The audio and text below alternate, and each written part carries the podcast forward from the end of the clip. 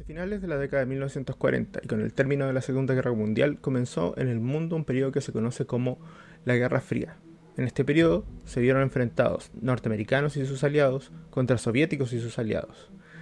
En Estados Unidos cundía la paranoia y en todos lados se veían espías soviéticos. Así fue como el gobierno, la CIA, el FBI y otras agencias de inteligencia comenzaron programas para espiar a sus propios ciudadanos, infiltrando agentes en clubes deportivos, asociaciones de padres, etc., distintos ámbitos de la sociedad.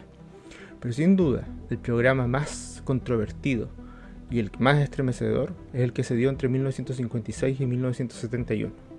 Durante este periodo, secretamente, la CIA y, sus agentes exterminaron más de 12 billones de pájaros. Sí, como lo escuchas, 12 billones de pájaros. Y los reemplazaron por drones que espían a los ciudadanos desde el aire. A día de hoy, no hay pájaros reales en Estados Unidos. Todos los pájaros que ves son en realidad cámaras espías, robots espías que se fijan en cada paso que los ciudadanos norteamericanos dan.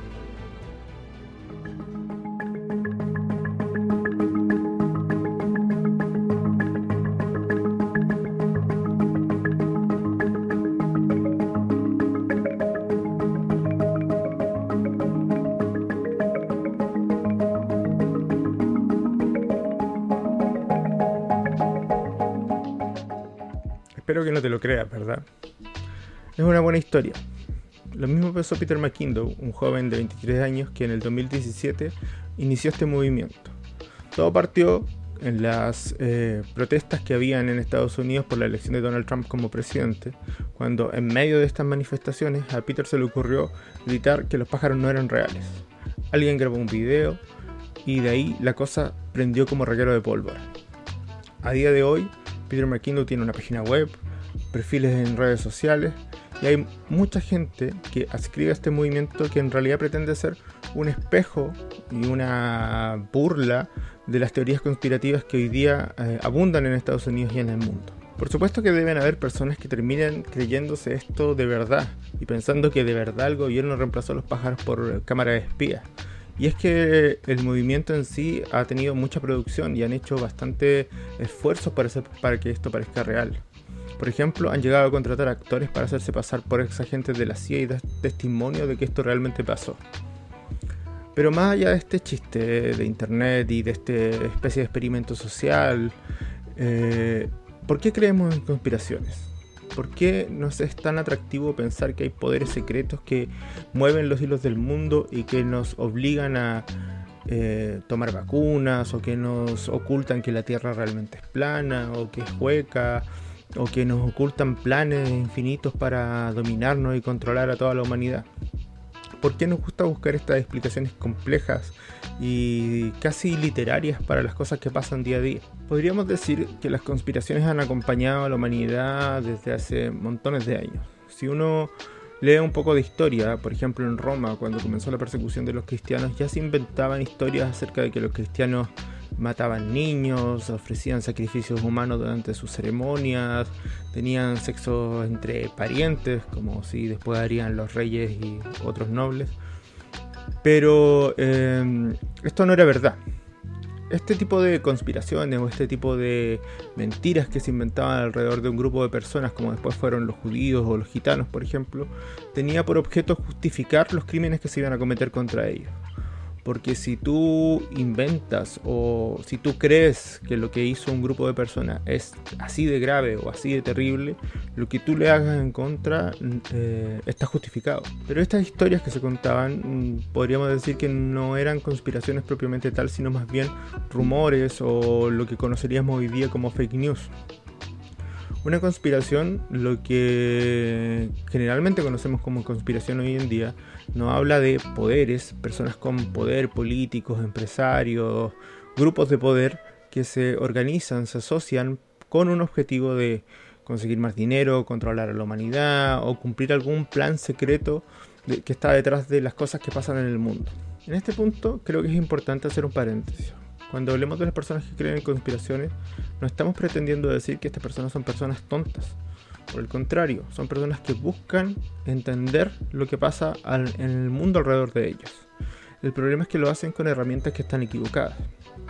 Y todos los seres humanos tenemos esas herramientas, tenemos esos sesgos que nos pueden llevar a equivocarnos. Por lo tanto, vamos a dejar descartado que estemos pensando que son personas tontas. Hoy en día somos, como ya dijimos, somos testigos de múltiples teorías conspirativas, desde que nos ocultan que la Tierra es plana, ahora durante la pandemia del COVID se habló de problemas con las vacunas o que la pandemia estaba planificada, pero ya tenemos antes cosas como los Illuminati o grupos de poder que dirigen la economía, etcétera, etcétera, etcétera. Estas conspiraciones se masifican a través de Internet precisamente porque Internet es una herramienta que globaliza las cosas. Es una herramienta que amplifica y que vuelve un fenómeno global cosas que antes estaban en el ámbito de unas pocas personas, una ciudad, un pueblo o inclusive un país. Además, Internet permite que este grupo de gente que tiene la misma idea conecte entre sí, se agrupe y se potencie. Detrás de este fenómeno de crecimiento de las teorías conspirativas se albergan también muchos riesgos. Algunos riesgos para la salud cuando estas conspiraciones tienen que ver con tratamientos médicos o con programas de vacunación y hay gente que se expone a no tomar esos tratamientos o no tomar esas medicinas poniendo en riesgo su propia salud o la de aquellos que lo rodean pero también hay riesgos más específicos, riesgos de los que hemos sido testigos en el último tiempo. Hay una cosa que se llama terrorismo estocástico. ¿Pero qué es el terrorismo estocástico? Todos sabemos que los grupos terroristas que forman células terroristas requieren de altos grados de organización y normalmente tienen encima a todas las agencias de seguridad, a las agencias de Estado que están vigilándolos. Por lo tanto, eh, hacer actos terroristas desde este punto de vista más tradicional es complejo.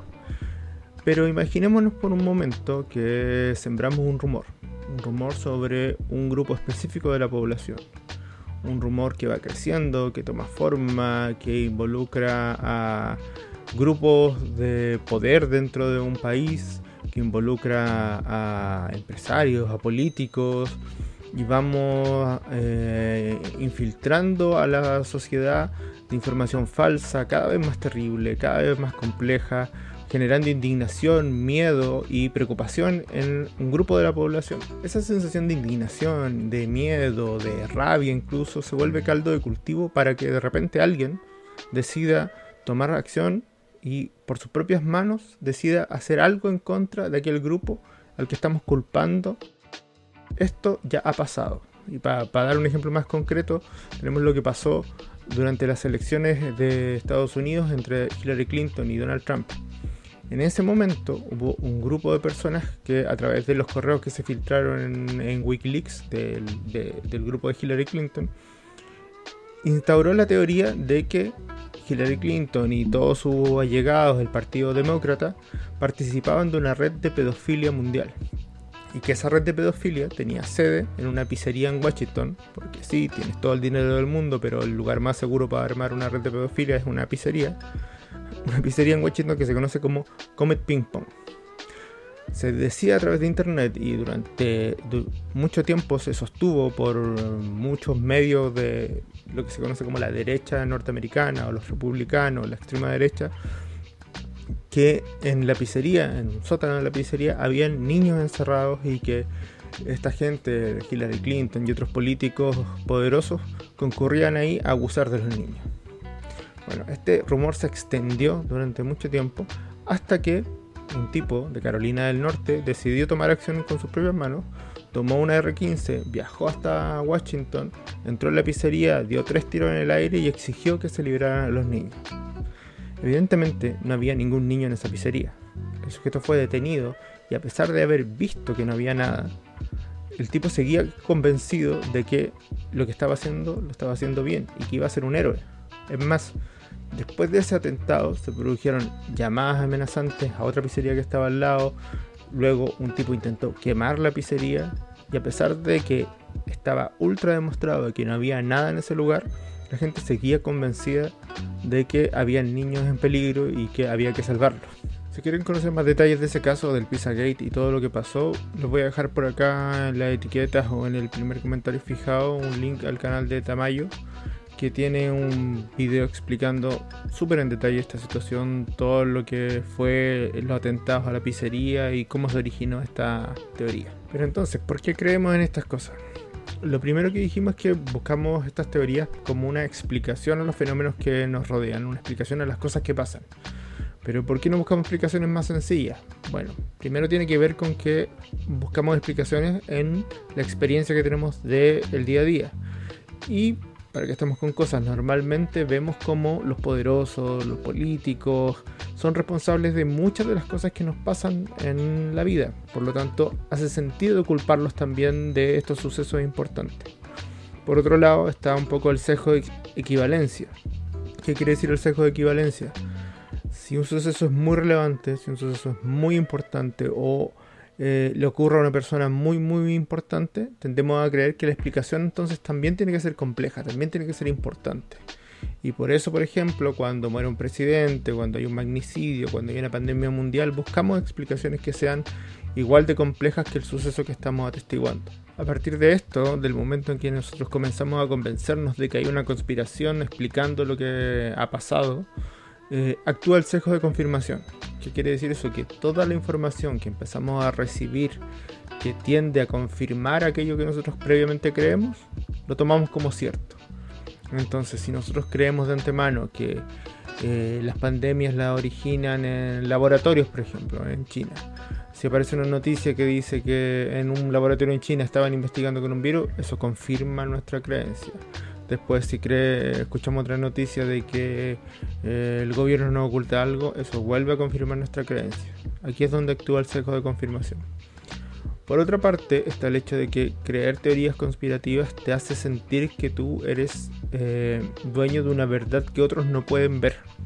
Te hace sentir que eres parte de un grupo eh, selecto, ¿cierto? De un grupo pequeño que eh, sabe algo que los demás no saben. Eso obviamente te hace sentirte especial, te da sensación de ser más inteligente que el resto, te hace sentir que conoces un secreto al que los demás no tienen acceso. Entonces, tenemos tres cosas. Por un lado, queremos darle sentido al mundo que nos rodea, queremos explicaciones y queremos que estas explicaciones sean comprensibles. Normalmente las cosas requieren explicaciones complejas que requieren conocimiento previo, por lo tanto nos basamos en cosas de nuestra experiencia diaria. Por eso las conspiraciones son tan eh, potentes, porque finalmente dan una explicación a algo que está pasando. Número 2, está el sesgo de equivalencia. Las cosas grandes requieren explicaciones complejas. Número 3, el tener acceso a esta información hace sentir que estamos viendo una verdad que nadie más ve. Y eso obviamente nos da sensación de pertenencia, nos da sensación de grupo. Y eso es algo que usa Internet comúnmente. ¿Con qué debemos tener cuidado? Los riesgos que encierra creer en ciertas conspiraciones, los riesgos que tiene masificar estas, estas teorías. ¿Cuál es el llamado? El llamado es a tratar de verificar toda la información que nos llega, a tratar de ver cuáles son las fuentes, tratar de entender qué es lo que hay detrás. Y otra cosa que yo creo muy importante, tratar de ver si la conspiración se sostiene a sí misma. Vamos a tomar un ejemplo. Supongamos la conspiración de que el hombre nunca llegó a la luna. ¿Te has puesto a pensar cuánta gente sería necesario controlar para eh, mantener una conspiración de ese tipo? Para mantener oculta esa verdad de que no llegamos realmente a la luna? Partiendo de la base que, ¿por qué los soviéticos dejarían pasar esa mentira? O los soviéticos también están engañados. Tomemos otra, incluso más relevante aún, la conspiración de la Tierra plana. Imagínate, el lugar donde vivimos, que es estudiado por miles de científicos, todos los años terminan su carrera de astronomía un montón de gente a toda esa gente hay que pagarle también, a toda la gente que trabaja en la NASA, los ingenieros, los mecánicos, etcétera, etcétera, etcétera, etcétera. Entonces, también hay que sopesar eso cuando creemos una teoría conspirativa. ¿Se sostiene esa teoría? ¿Es fácil de mantener? ¿De verdad vamos a pretender que un montón de gente se pone de acuerdo para que yo no, no llegue a tener información sobre algo? Piensa cuánto te toma ponerte de acuerdo con tus amigos para escoger una película para ir al cine o para juntarse a tomar algo. Pero entonces, ¿qué pasa? ¿No hay ninguna conspiración que sea verdad? ¿Nunca nadie ha conspirado contra alguien? Eso no es tan cierto. Ha habido confabulaciones, ha habido colusiones que resultaron ser ciertas. Pero tú, ¿cuál teoría conspirativa crees que es verdad? Te invito a dejarlo en los comentarios, te invito a compartir este video, darle me gusta También a interactuar con nosotros en redes sociales, en TikTok fundamentalmente, y darnos las teorías conspirativas que tú crees que realmente son verdad. Puede que hagamos un siguiente video hablando de ello. Nos vemos.